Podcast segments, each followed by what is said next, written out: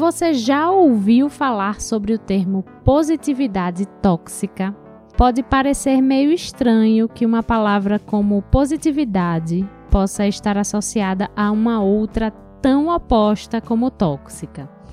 Mas quando a gente entende o que esse termo representa, essa associação de palavras faz todo o sentido. E é justamente sobre positividade tóxica, o que é e como ela vem impactando a sociedade, que o Conexão UFPE de hoje vai falar. Eu sou Ariana Pacheco e quem conversa comigo sobre esse tema são dois velhos conhecidos aqui do Conexão. São eles Érico Andrade, psicanalista e professor do Departamento de Filosofia da UFPE, e Marina Assis Pinheiro, professora do Departamento de Psicologia e também da pós-graduação em Psicologia Cognitiva e coordenadora do Laboratório de Estudos da Dialogia, Experiência Estética e Criatividade da Universidade.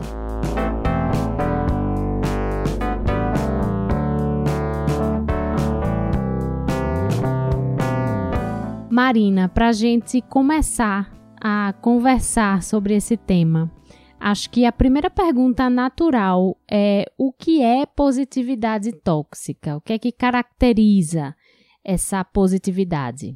É, boa tarde, Ariana. Olha, na minha compreensão, né, a gente pode pensar na positividade tóxica, né, esse nome que se popularizou, né, a partir das redes sociais, esse tipo de performance, né, em que o sujeito, na relação com os outros, tem uma atitude de permanente evitação de dimensões afetivas, né, que fujam da, dos afetos tidos como positivo, né, a alegria, né, o, o desenvolvimento, o autoenriquecimento, né, então postura, né, em que há essa retirada mesmo, né, de qualquer marca daquilo que nos humaniza, se a gente considerar o papel dos conflitos, do sofrimento, né, do não saber, da incerteza.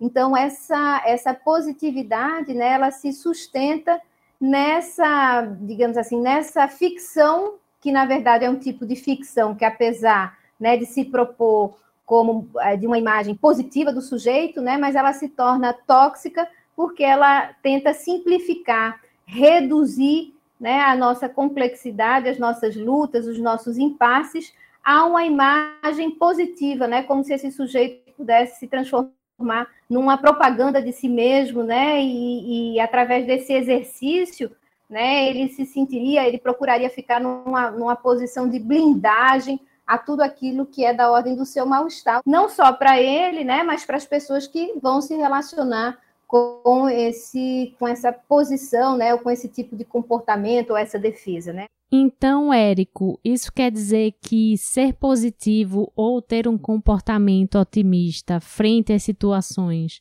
não é bom?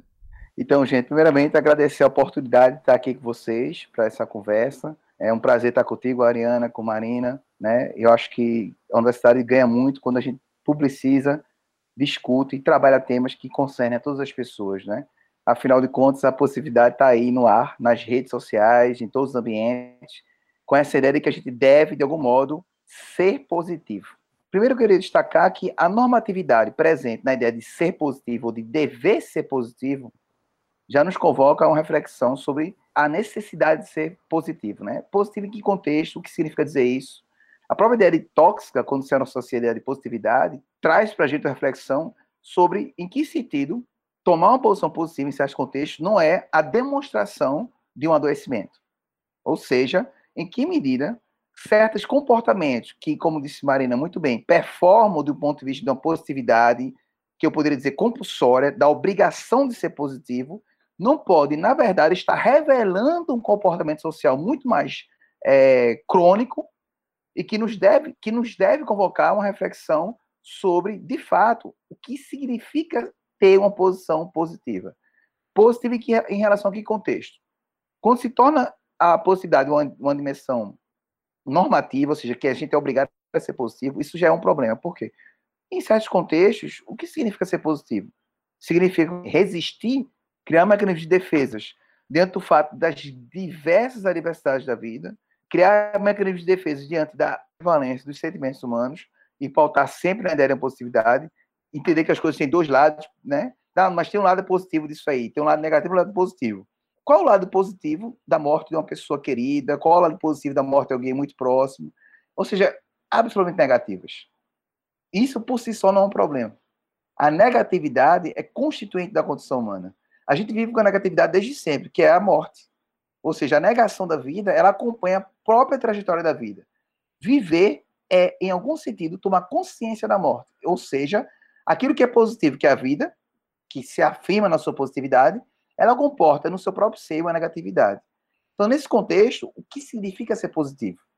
Ser positivo é performar a ideia de que a gente pode sempre apostar no otimismo, em que tudo vai dar certo, mas em certos contextos, ser positivo tanto revela um adoecimento, no sentido que a pessoa não percebe a dificuldade que ele atravessa, quanto ser positivo pode também revelar uma ingenuidade diante da condição humana que é complexa, que comporta nela mesma tanto elementos negativos como positivos e que não são elementos excludentes, pelo contrário, eles são concomitantes e a nossa própria vida é atravessada por eles. Extremo é querer dizer que devemos ser positivos.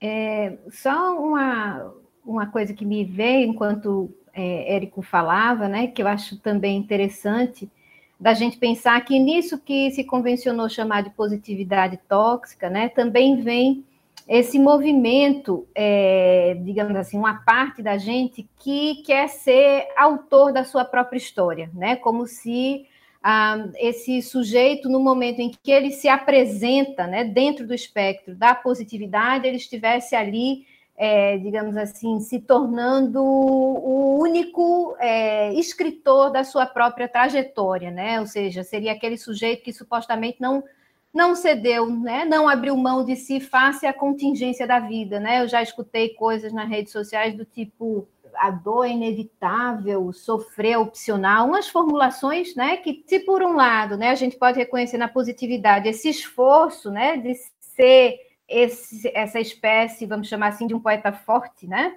Por outro lado, acaba se recaindo né, nesse movimento aí, se a gente for pensar do lado psicológico, né, na positividade tóxica, que é de uma estereotipia, né? ou seja, um sujeito que se cristaliza numa imitação né, daquilo que ele considera os seus mitos de felicidade, de satisfação, que acaba, na verdade, muitas vezes intensificando justamente tudo aquilo que é deixado para trás, né? Porque a gente sabe que o, o que fica para trás não fica lá morto, guardado, né? Tem, tem até um filme de Almodova que é quase uma anedota para a gente pensar isso, né? Que ele, que ele que se chama Volver, né?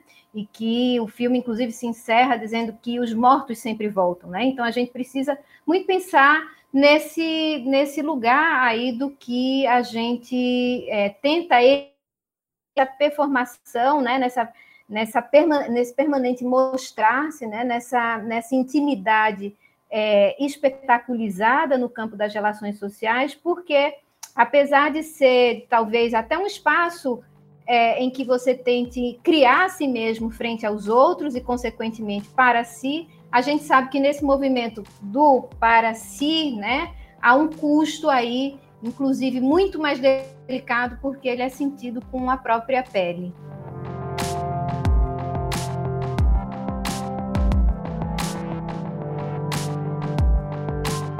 Marina, nessa ideia de que na positividade tóxica existe essa obrigação de, independente da situação pela qual você está passando, você precisa ser positivo, né? Olhar sempre pelo lado positivo. Como é que isso se relaciona com a ideia de que é preciso ser feliz, estar feliz e estar bem o tempo inteiro? Porque a gente vive em uma sociedade em que o sofrimento não é muito tolerado, né?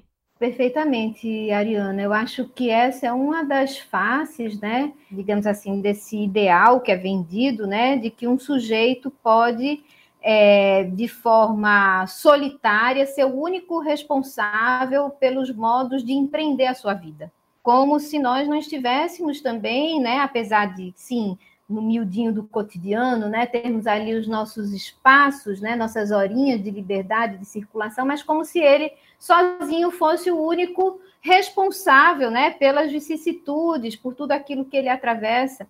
E a gente sabe que as coisas não são bem assim, né? Dependendo de onde nascemos, né? A gente vai encontrar um conjunto de adversidades que outros grupos sociais não encontram, né?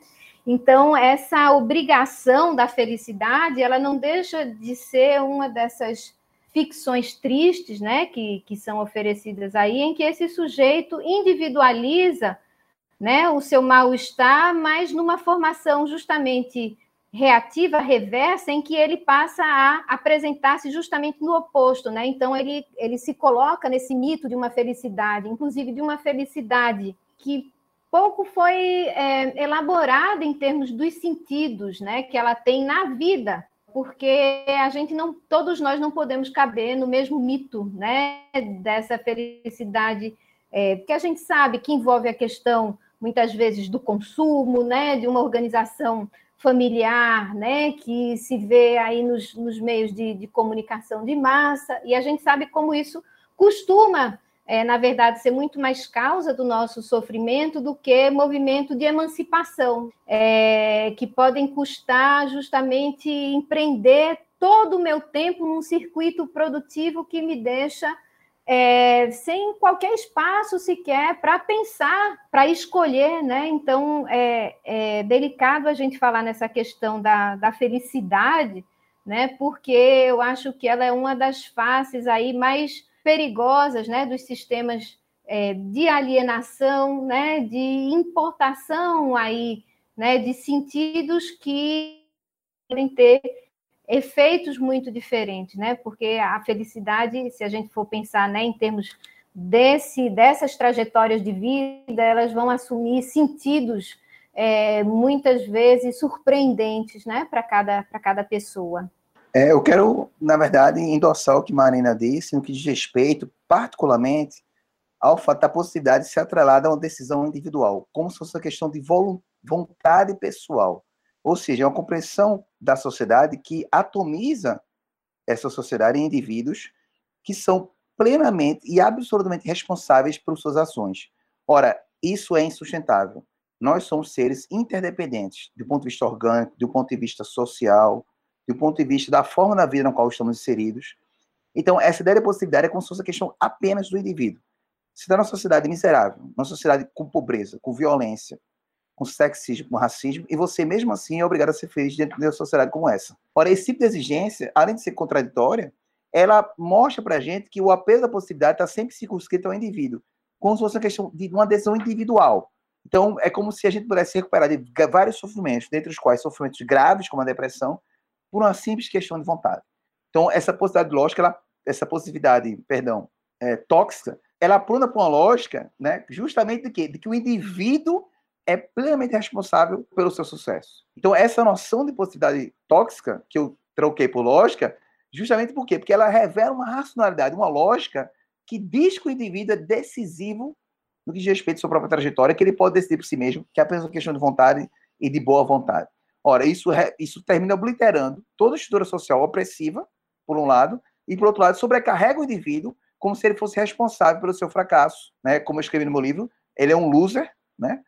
E isso termina, de algum modo, obliterando uma discussão mais radical sobre a própria noção de felicidade, como a Marina trouxe para a gente, e sobre, a própria, sobre o próprio papel do indivíduo, das pessoas e suas singularidades na sociedade. Né? Isso é uma questão que eu acho que é bastante relevante.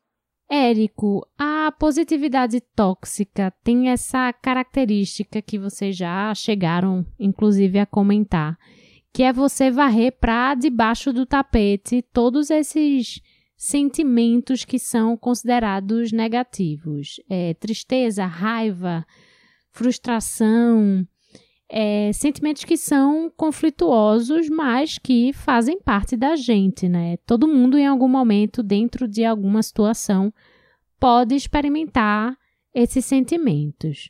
Então, qual a importância deles para a nossa construção como seres humanos, para a formação da nossa psique? Primeiramente, é entender que a vida é uma acidentalidade, a vida é radicalmente contingente. Quando nós dizemos que a vida é contingente, quer dizer que os, os fatos, muitas vezes, nos fogem do controle. Temos uma pequena margem de manobra na nossa vida. Se a pessoa nasce numa condição muito precária do ponto de vista social, ela vai ter mais dificuldades. Se é uma pessoa que nasce numa condição de racializada no Brasil, o que se aplica a várias pessoas negras, ela vai ter uma série de atravessamentos que vão dificultar a vida dela. Então você tem uma diversas, diversas camadas é, sociais que influenciam nosso comportamento do ponto de vista da nossa ação singular. Então, primeiramente, entender que existe uma estrutura por trás de cada ação individual. Ora, essa estrutura ela já, ela já nos lega, muitas vezes, um sofrimento antes mesmo de nós nascermos. Então, pessoas que são racializadas, elas são, de alguma forma, estereotipadas e sofrem desde sua concepção, em alguns contextos.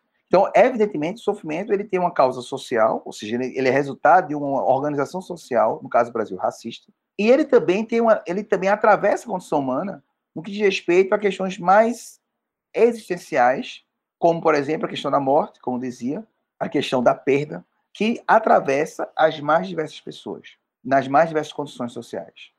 Ora, esse sofrimento é um sofrimento, em alguma medida, incontornável. Em outras palavras, nós vamos sofrer por várias razões, por um amor não correspondido, por uma série de fatores que atravessam diversas culturas. Então, existe um sofrimento que é constituinte da condição humana, que esse sofrimento ao qual estamos referindo, isto é, um sofrimento que se refere a perdas, a desencontros na existência humana, que são transculturais. Existem sofrimentos que são resultados do modo como a gente se organiza socialmente.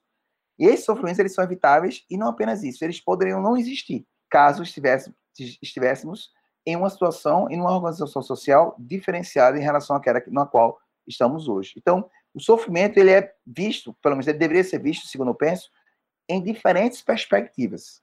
Desde a perspectiva é, constituinte da condição humana, no sentido que nós sofremos a perda, nós sofremos uma desilusão amorosa, etc. E também do ponto de vista de algo que poderia ser diferente, que é, por exemplo, o sofrimento ligado à racialização, o sofrimento ligado à precarização. Então, o sofrimento é muito complexo e tem diversas perspectivas. Dentre essas, há aquela que, de fato, revela da condição humana, que é essa, que é também um ser por assim dizer, sofrente.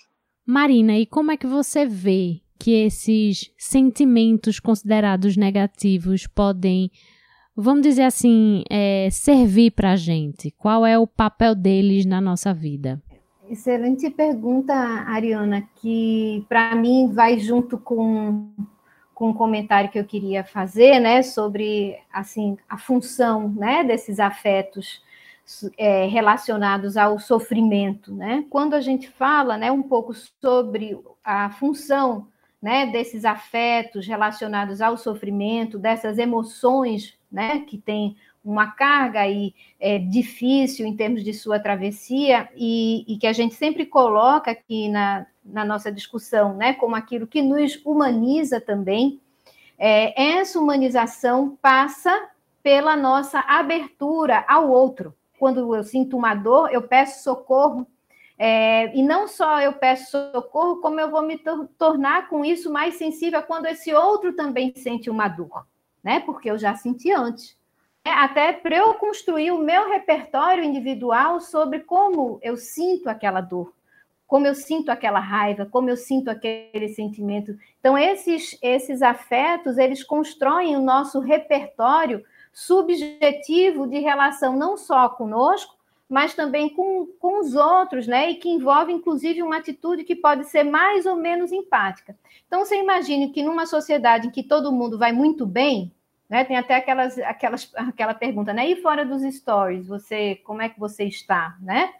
Sociedade que ela perde, digamos assim, a sua possibilidade de ser mais solidária, é uma sociedade que perde a sua sensibilidade em relação à dor e à humilhação do outro. Então, tem um filósofo é, que eu gosto muito, que é o Richard Rorty, né? E eu acho que ele é paradigmático para as ciências humanas, o livro Contingência, Ironia e Solidariedade, em que ele é, destaca né, esse papel da dor, né, nesse processo de conseguir me colocar, de conseguir perspectivar de inclusive construir um tipo de laço social em que se evite a dor e a humilhação do outro através justamente desse reconhecimento da dor própria, né, desses sentimentos, desses sofrimentos. Então, assim, é, numa sociedade produtivista, nós nos tornamos alérgicos, né, a toda forma de mal-estar, né? Então a gente hoje é, tem uma, uma atitude que ela é muito voltada para esse produtivismo. Então, para que serve esse sofrimento?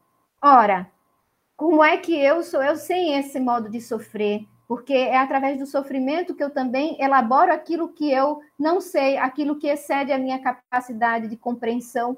Né? Então, o sofrimento ele é central no nosso desenvolvimento como humano, senão nós seríamos permanente, permanentes crianças né? vulneráveis a, a, ao mundo, né? a aspereza é, das relações. Né? Eu acho que o sofrimento ele também tem um papel aí muito importante para a nossa aprendizagem pessoal e para o desenvolvimento de um senso mais solidário nas comunidades.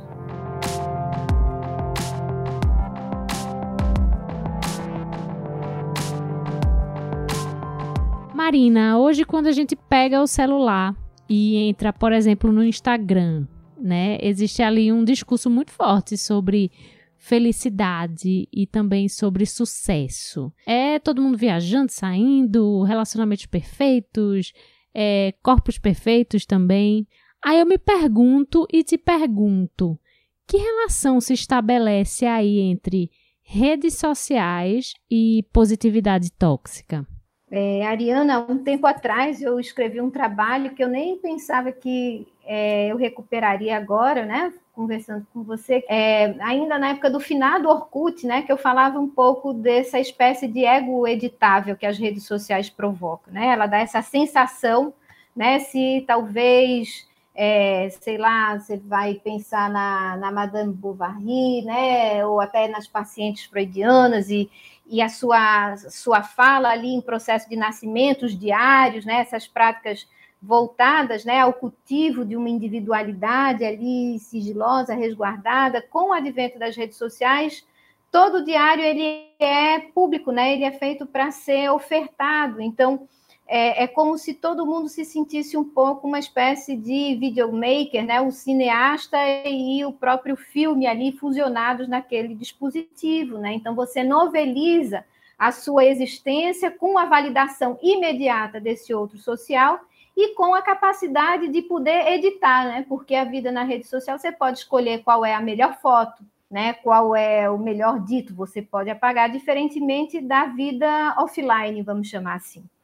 Então, essa questão das redes sociais, ela não só nos descorporifica, né? E se a gente for pensar hoje, né, no incremento e no recurso às cirurgias plásticas, né, de, de rosto, de corpo, para tentar, às vezes, uma pele que só seria possível através de filtros, né?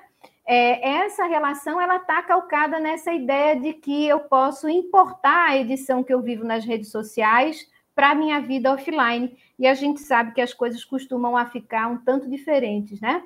Um pouco mais difíceis, porque não dá para a gente avatarizar, como a gente está discutindo aqui, né? Aquilo que dói, aquilo que sangra, né? Então, é, tem inclusive movimentos nas redes sociais voltados né, para falar do corpo da mulher, sobre né, você aceitar o corpo como ele é, e imagens de corpos reais, como se, como se fala, né? E é, é, isso são movimentos que tentam justamente responder a essa injunção de avatarizar, de tornar a nossa vida é, apenas essa, essa espécie de espelho daquilo que é publicado, para que a nossa vida offline ela não se torne é, essa espécie de, de repetição, né, que, de uma repetição impossível da vida online, e que ali fechada num, num formato é, que justamente ela não tem como dar conta porque ela é uma redução, né? A vida online ela é uma edição contornável se a gente for pensar do ponto de vista das nossas trajetórias de vida. Eu acho bem, bem interessante perceber como a possibilidade se torna tóxica justamente quando ela é normativa, ela se torna um imperativo e ela passa a ser compulsória. Então, dentro desse quadro, as redes sociais elas têm uma capacidade de capilarizar mais isso, em outras palavras, de fazermos uma, uma fantasia em nossas vidas em que a possibilidade é, diremos assim, aquilo que nos conduz. Então, de algum modo, as redes sociais elas terminam performando a necessidade de se mostrar feliz.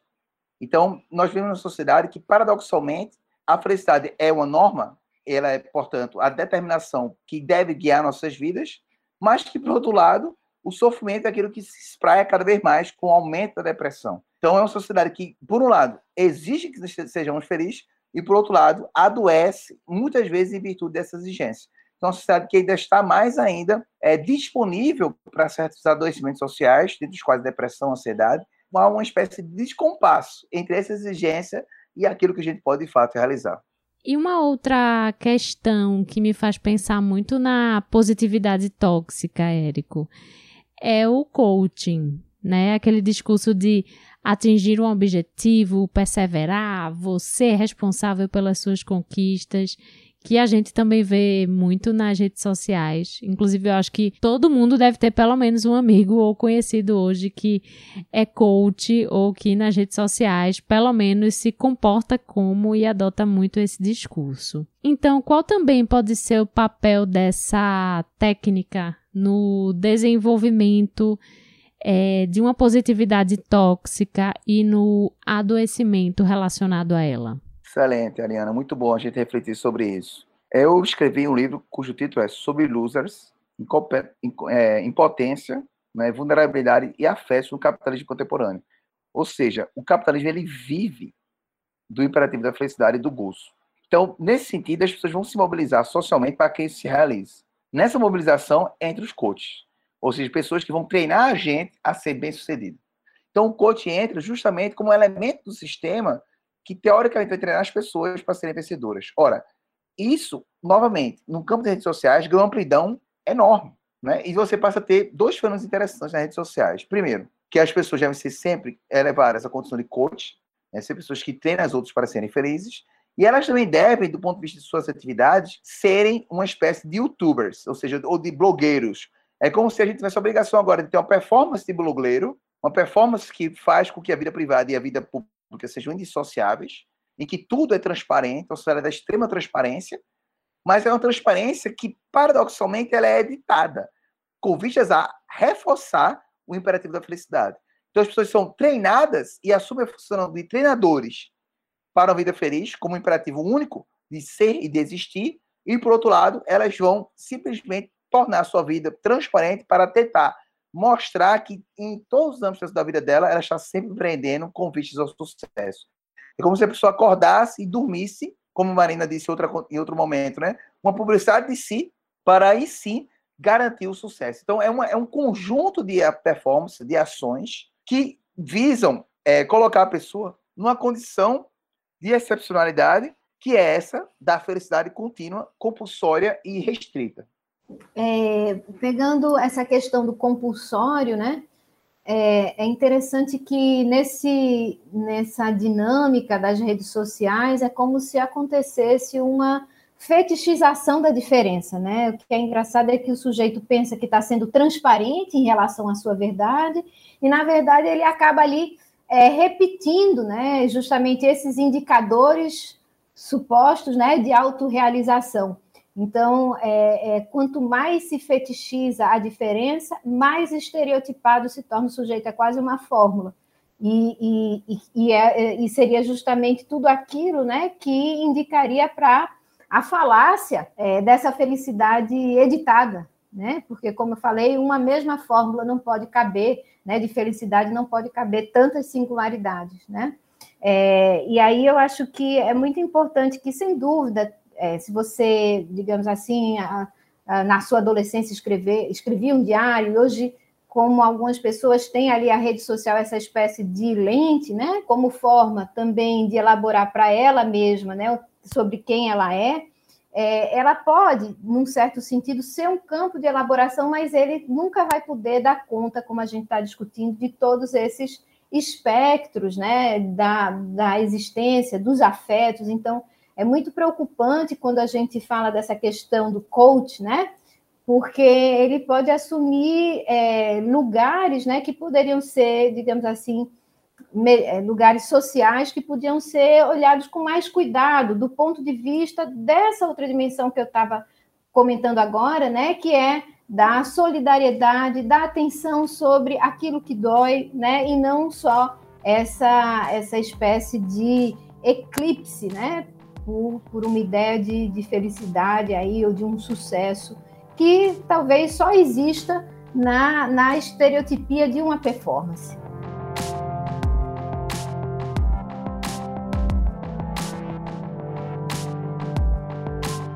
Marina, voltando um pouco o olhar para esse momento de pandemia que a gente ainda vive. É, apesar de ser um período de muito sofrimento, eu reparei que muita gente se esforçou muito para dizer que estava conseguindo enfrentar aquele período de isolamento, por exemplo, é, de forma leve, aprendendo coisas novas, se dedicando mais à casa, a si mesmo, enfim. Claro que é importante, né, a gente tentar fazer do limão a limonada. Mas eu tive a impressão de que, em alguns momentos, esse discurso se descolava da realidade em que a gente vivia, de tristeza, ansiedade, incerteza, né? Foi um momento de muita incerteza. E falando de forma mais pessoal, é como se as pessoas não estivessem vivendo aquele momento horrível que eu estava vivendo. Então eu fico me perguntando: como é que a positividade tóxica esteve e está presente nesse contexto? Pois bem, Ariana, a sua pergunta ela tem várias camadas aí que a gente poderia discutir, né? Primeiro que, por exemplo, nem todo mundo pode fazer isolamento, né? Várias pessoas não puderam fazer o tal confinamento domiciliar. E aí a gente já tem também um contexto, um circuito social completamente cindido, né? Quando você tem disposições de representantes, né? A sociedade, né, investidos de muito poder, que, por exemplo, eh, diminuíam a gravidade do que estava acontecendo, também do ponto de vista, né, na primeira onda a gente sabia muito pouca coisa, né? Por exemplo, a máscara deve ser usada por todo mundo, só por quem está doente, não sei se vocês lembram muito bem. Então, as pessoas estavam um tanto que ali meio a deriva, no não saber e no circuito coletivo profundamente cindido, mas não é só cindido, né? Mas que tinham posições, ainda tem posições muito contrastante, né? Hoje melhorou um pouco, porque a gente está vendo que, inclusive na vacinação, muitas pessoas, né, que inicialmente seriam contra, aderiram, etc. Muitas vezes a positividade tóxica, ela veio quase como essa espécie é, de, uma, de uma defesa, né? Mas de uma defesa que, como você bem está dizendo, dissocia, inclusive a sensibilidade desse ator social em relação à dor e o sofrimento do outro, a entender que o seu bem-estar e o seu mal-estar não é a régua única para a gente poder entender, né, justamente o que está acontecendo com o outro, a dor do outro, o que significa o luto, né? Então, é, se tem, eu acho que uma coisa que marca a positividade tóxica é esse sujeito que se aliena dos seus próprios recursos de se conectar com a sua própria transformação, porque não há transformação pessoal sem travessia né, daquilo que nos inquieta, daquilo que nos angustia, daquilo que dói, como também eu fecho os meus canais de sintonização e de compreensão do ponto de vista, eu diria até mesmo cognitivo, do, da dor e do mal-estar do outro. Né? Então, eu me lembro que se discutia muito, né? Tantos mil mortos, e é, é, havia umas, as pessoas meio que não entendiam aquela grandeza é, numérica, né? E a pergunta que se podia fazer naquela época é se, né, dessas tantas mil mortes, uma fosse de uma pessoa, né, sua. Então, é, é, é, essa questão da nossa relação de filiação também com o coletivo, com as camadas históricas das quais nós participamos, que o sofrimento, a elaboração simbólica, os conflitos nos ajudam a gente a conectar e a produzir respostas é, mais transformadoras para nós próprios e para a sociedade como um coletivo. Né? Eu acho que a gente está vivendo, acho que a positividade tóxica, inclusive, é um sintoma né, da, da, da profunda perda de um senso mais coletivo, mais em rede, né, mais, mais interligado, mais simbiótico, por que não, ecossistêmico, de uma, de uma compreensão daquilo que a gente precisa olhar e desenvolver. Né? Eu acho que é uma crise, sobretudo, no reconhecimento né, desse sistema de um, de um, de um, do termo nós, né? Do nós como, como algo mais amplo, né? Algo que não se inicia e termina na unicidade da minha vida, da minha rede social, do que eu posso comprar ou não, ou das estratégias que eu uso de medicalização, né, ou de, de práticas alternativas ou religiosas, seja lá o que for, né, mas é entender que não é só a minha chave que vai dar conta, né, da, da, da compreensão do mundo, entender que há sempre um, um abismo, inclusive de nós com nós próprios, né, então esse, esse, esse é um outro ponto aí é, extremamente delicado, que a positividade tóxica, ela na verdade é só a ponta de um iceberg. Né? A positividade tóxica é essa diminuição, quando o outro coloca para você e diz, olha, não dramatiza, pense no lado positivo. Então, o que, que eu estou fazendo? Eu estou me desconectando daquela dor que ele está trazendo, né? Como uma atitude que provavelmente eu aplico a mim mesmo, né? Enfim, é um pouco isso que eu, que eu penso da, da, da positividade. E você, Érico, como é que você enxerga que a positividade tóxica afetou essa vivência da pandemia? Eu acho que ela contribuiu, na verdade, para o sistema capitalista, sendo que ela obrigou a gente a ser produtivo mesmo dentro de um contexto de luto. Então, ela passou a operar no sentido de reforçar o ideal capitalista do autoempreendimento, da autossuperação, da superação das dificuldades, sempre na esfera do indivíduo. Então, de algum modo, a possibilidade entrou nesse momento como um reforço positivo do sistema do maior incremento da produção. Se você for para pensar, professores e professoras, pesquisadores e pesquisadores estão produzindo ainda mais na pandemia. Então, percebo que quem tem esse privilégio de ficar isolado socialmente terminou aumentando sua produtividade. Justamente por quê? Porque não há possibilidade de deixarmos tempo livre. Não há possibilidade de deixarmos mais tempo para dedicar nossos filhos e filhas às pessoas que a gente cuida, às pessoas que a gente ama é sempre a ideia de que o tempo é dinheiro, times money, ou seja, a ideia de que a gente pode sempre estar lucrando no momento que a gente está no ócio. Então, a própria palavra negócio, gosto de lembrar que é a negação do ócio, é a negação desse momento, desfrutar a existência naquilo que ela tem do fato de simplesmente ser existência. Em outras palavras, é de vivenciar a possibilidade de ser diverso e não apenas redutível à esfera do emprego e do trabalho. Então, a possibilidade ela entra nesse contexto de pandemia para nos obrigar ainda mais radicalmente a trabalhar. Então, diante da dificuldade que a gente tem, de uma crônica crise sanitária, a gente mesmo assim é forte, a gente prospera, a gente trabalha. Então, nesse contexto, a possibilidade termina sendo um reforço do sistema capitalista.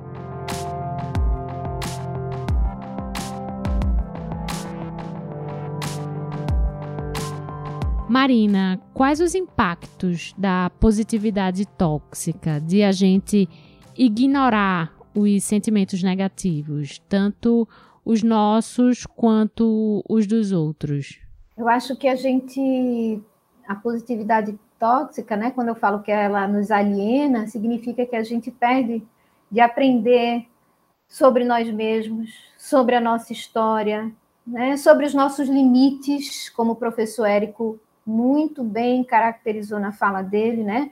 Das pessoas que, nesse contexto de isolamento, acabam produzindo mais. Então, é, a positividade tóxica, né? Ela é uma forma de tornar-nos, de nos tornar é, ainda mais vulneráveis a não só essas forças produtivas, mas mais distantes da capacidade de aprender sobre quem somos e também de poder lidar com a dor dessas outras pessoas, né, que estão no nosso cotidiano.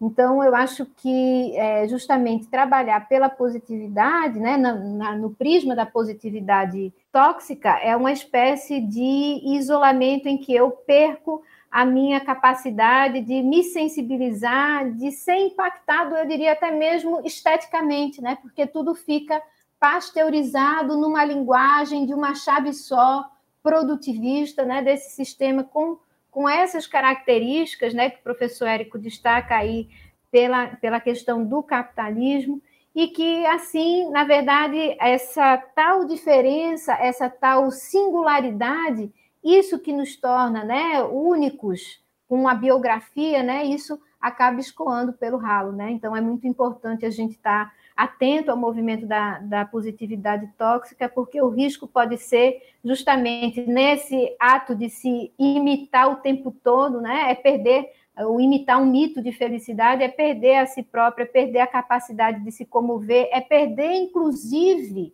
de saber quando a gente precisa de ajuda profissional, né? A gente tem falado muito sobre saúde mental. E saúde mental, eu acho que ela vai para um conjunto de práticas aí que não se restringe ao saber médico, né? É, mas que envolve justamente a atenção à psicoterapia, a análise, a forma de vida, a autonomia, inclusive, de questionar aquilo que parece inquestionável, como esse sistema produtivo, como a forma que nos ensinaram a amar, né? Então, eu acho que, que esse tema da positividade tóxica, né, o impacto que ela, que ela pode ter é muito nocivo, dependendo da intensidade de evitação, porque, como eu falei, né, aquilo que fica guardado não está morto. Né? Aliás, tem mortos, como diz o professor Luiz Antônio Simas, que estão muito mais vivos do que os vivos, né? Porque aquilo está investido de força, aquilo é um pedaço da gente. É verdade. E aí, Érico, nesse contexto que você falou, em que a nossa produtividade aumenta e a gente não tem tempo para outras coisas e pelo menos para mim essa realidade mostrou o quanto o chamado home office pode ser cruel. E aí a gente está dentro desse contexto, a gente está com uma produtividade alta, a gente está respondendo a uma expectativa de sucesso, mas ao mesmo tempo faltam coisas para a gente, né? Mas a gente, apesar de perceber, a gente acaba silenciando em nome de responder a essas demandas e alcançar aí o reconhecimento. Perfeito, né? E aí o desafio que a gente se coloca é pensar em duas, em duas esferas, né? Uma primeira questão são as singularidades que sofrem, é o que a gente vê na clínica psicanalítica, as pessoas sofrendo por uma espécie de cobrança absurda em si mesma. Então é preciso cuidar dessas pessoas que estão sofrendo de forma imediata. Dentro desse sofrimento que é atual, como a gente pode cuidar disso? Isso é uma primeira questão. Então, é, isso nos, nos força a pensar, por exemplo, né, quanto a gente não está empreendendo muito mais benefício egóico, um benefício narcísico, do que provavelmente uma necessidade financeira de ter um mínimo de, de sobrevivência razoável. Então, essa é uma primeira questão. Outra questão é do ponto de vista mais social, ou seja, é entender que esse sistema que, que a tudo acelera, ele tem como consequência justamente uma desaceleração na forma do adoecimento social, que é, no caso, a depressão. Então, é pensar sempre, eu acho, em duas perspectivas. Numa esfera que é singular, do sofrimento que é instanciado em cada pessoa, são as pessoas em suas respectivas singularidades que sofrem, são essas pessoas que nós atendemos na clínica, mas, por outro lado, é também um adoecimento social que tem que ser igualmente combatido para que a gente mude a chave, a lógica de achar que estamos sempre disponíveis para o trabalho e que toda a nossa função, toda a nossa força vital deve ser mobilizada para a produção.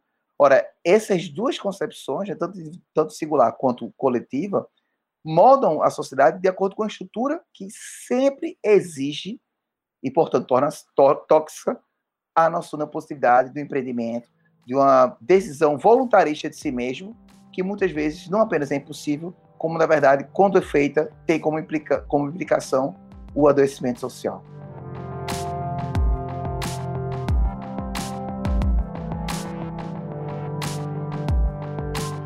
Érico e Marina, e antes de a gente se despedir, minha última pergunta para vocês é como lidar com a positividade tóxica quando eu não tô bem e aí vem um amigo e diz algo do tipo mas podia ser pior, você não tá aí vendo pelo lado positivo. E também como não ser essa pessoa que diz essas coisas e que emana essa positividade tóxica? Primeiramente, procure uma ajuda psicanalítica psicológica do ponto de vista do seu sofrimento social, que é singularizado em você mesmo, que não recorra a soluções fáceis. Que a possibilidade lógica está em um monte de terapia que propõe uma solução mágica para os nossos sofrimentos.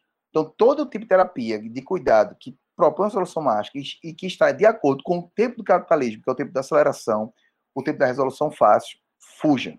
Segundo, na medida do possível, procure ajuda num contexto de, um, de uma compreensão de si mesmo que requer orientação, seja psicanalítica, seja psicológica, que permita a gente entender que é um problema estrutural, que nós não somos obrigados a ser perfeitos, muito menos pensar de forma positiva quando tudo parece estar por assim dizer, desmoronando. Então é importante entender que o sofrimento ele tem duas esferas. Uma esfera que é constituinte da condição humana, que é o sofrimento dentro da perda, de ilusão amorosa, de um desencontro qualquer. E um sofrimento que é, que é absolutamente ligado à condição social capitalista, de exploração, de precarização. Diante disso, é importante, dada a consciência dessas duas, duas esferas de sofrimento, você procure uma ajuda que não se paute na solução rápida, fácil, que é justamente aquilo que o capitalismo propõe para a gente, para que a gente se mantenha preso a uma esfera de produção e de reprodução de um valor que é esse do imperativo da felicidade. Então, se por um lado é um privilégio ter o mínimo de felicidade no Brasil, tão desigual, por outro lado, ainda que seja um privilégio para algumas pessoas, isso não pode ser uma norma que nos obrigue a pautar nossa vida sempre em, em, em função de uma fantasia de ser feliz. Então, por um lado, é reconhecer que a própria noção de positividade é contextual, formas de existir, né? uma forma de existir que lida diante da condição humana da morte, da perda, da finitude, não se negá-la, dizer que não, vai estar tudo certo, quando a gente sabe que as pessoas, que a gente adoece, que a gente sofre, que faz parte também da existência. Por outro lado, é importante perceber que, diante da precariedade, do racismo, da misoginia, de uma série de desigualdades sociais, não dá para ser positivo como se isso não existisse, como se isso é uma questão apenas individual, de uma escolha individual. É entender que, nesse contexto, não se trata de ser positivo ou ser negativo, se trata, se trata de ser rebelde, de se rebelar diante das opressões. E na tua opinião, Marina, como lidar com a positividade tóxica quando a gente é vítima dela e também como a gente faz para não cair na armadilha de ser essa pessoa que varre tudo para debaixo do tapete e acha que tudo é questão de ver o lado positivo das coisas? É, eu, eu, no sentido dessas, desses, dessas situações, né, que a gente está exposto, eu acho que é, sustentar né? A gente não ceder, a gente não renunciar, né? A, a reflexão e a atenção daquilo que nos dói. Eu acho que esse é o primeiro movimento, né? Ainda que o outro diga que isso não é nada, que olhe pelo outro lado, né? Que perspective de uma outra forma. A gente sabe que uma perspectiva sem uma posição, né? Que é a posição de quem vive, de quem sabe, como se diz, né? Onde o sapato aperta, tem lugar, né? Não, não existe. Então, eu acho que a primeira coisa é a gente não abrir mão do que dói, porque é justamente o que dói, é a nossa forma de sofrer, que vai dar as condições, como o professor Érico estava falando, né, das nossas travessias, que vai nos singularizar, que vai produzir a nossa trajetória particular, né, com inclusive todas as suas as suas dores, né, e possibilidade de transformação. Então, abrir mão né, do sofrimento é abrir mão da transformação. Então, essa é a primeira coisa, não abra mão. E depois, né, eu acho que quando a gente escuta, todo mundo já já ouviu, né, ou ficou muito impactado com essas, com essas performances, né? Eu acho que é importante aí a gente é, pensar, né, sempre de que posição essa outra pessoa fala, né? A que será que ela está atendendo nesse desejo de simplificar a gente vive em tempos de algumas paixões tristes, né? Que são paixões pela simplificação, pelo não saber. São paixões movidas pelo desejo justamente de não se haver com essas camadas complexas de tudo aquilo que é vivo e que está em relação. Inclusive, né, o, o sofrimento é a condição da nossa transformação, que não significa que a gente vai deixar de sofrer, né? é, a gente pode mudar é a nossa, o nosso modo, né, de inclusive falar e de estabelecer, inclusive futuros. É, então não, não, não deixar, não se deixar, né, ser consumido ou ser engolido, né, porque essas mensagens dessa positividade vêm muitas vezes a calar aquilo que precisa ser escutado, né, e também é, sempre tentar perspectivar de que lugar esse outro é, também constrói essas mensagens né, tão afirmativas, lembrando né, que nós somos os primeiros destinatários das mensagens que a gente endereça às pessoas. Né? Então, que aquilo que eu digo para o outro também fala muito mais de mim mesmo.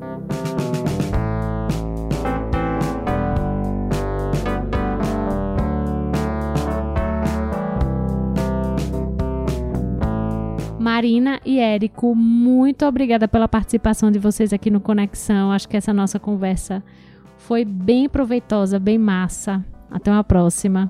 Super obrigado, Ariana. Conte sempre comigo. É um prazer estar com a Marina aqui. Eu acho massa demais. Valeu muito, gente. Também adorei a conversa, aprendi bastante com meu colega Eli, com as suas perguntas, Ariana. Elas são perguntas para a gente não, não esquecer, né? Para a gente aí estar tá sempre voltando para elas. Obrigada.